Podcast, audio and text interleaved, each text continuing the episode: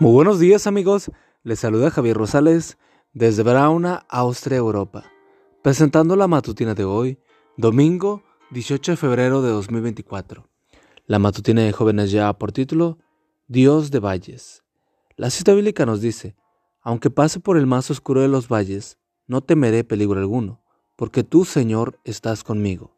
Salmos 23:4. Bajo la dirección de Ben Hadad, rey de Siria, 32 reyes aliados se habían enfrentado al ejército de Israel. Aunque esta era una batalla desigual, de un pueblo contra 33 enemigos, Dios dio la victoria a los israelitas.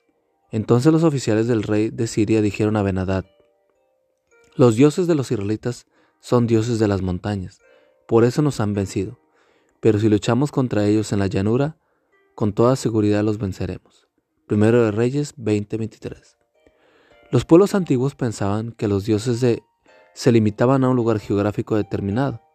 La Biblia menciona dioses como Baal Peor, cuyo nombre no significaba que fuera el peor de los Baales, sino que era el Baal que se adoraba en la región de Peor.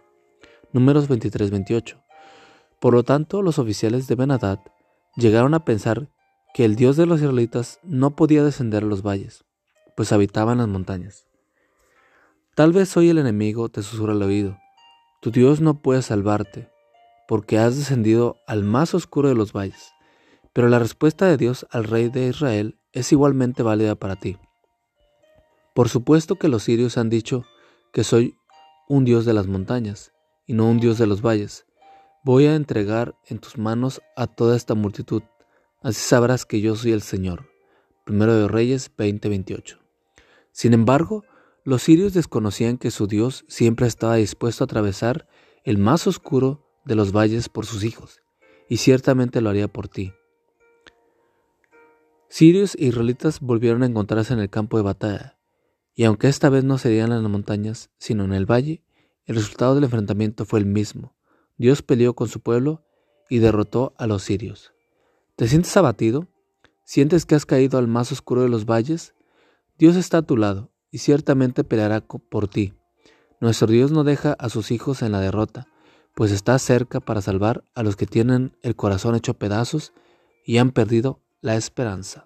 Salmos 34, 18. Amigo y amiga, recuerda que Cristo viene pronto y debemos de prepararnos y debemos ayudar a otros también para que se preparen, porque recuerda que el cielo no será el mismo si tú no estás allí. Nos escuchamos hasta mañana. Hasta pronto.